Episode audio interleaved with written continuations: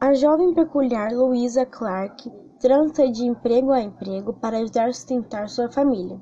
Entretanto, sua atitude alegre é testada quando se torna cuidadora de Will Trainer. Will é um jovem rico e bem-sucedido, até sofrer um grave acidente que o deixa preso a uma cadeira de rodas. Profundamente depressivo, sua família contrata Luísa para fazer companhia a ele. Ela sempre levou uma vida modesta, com dificuldades financeiras e problemas no trabalho, mas está à disposição a provar para Will que ainda existem razões para viver.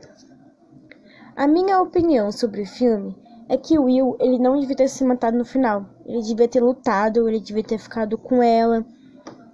E aí aquela carta também que ele escreveu para ela, ele podia estar naquele lugar junto com ela em Paris.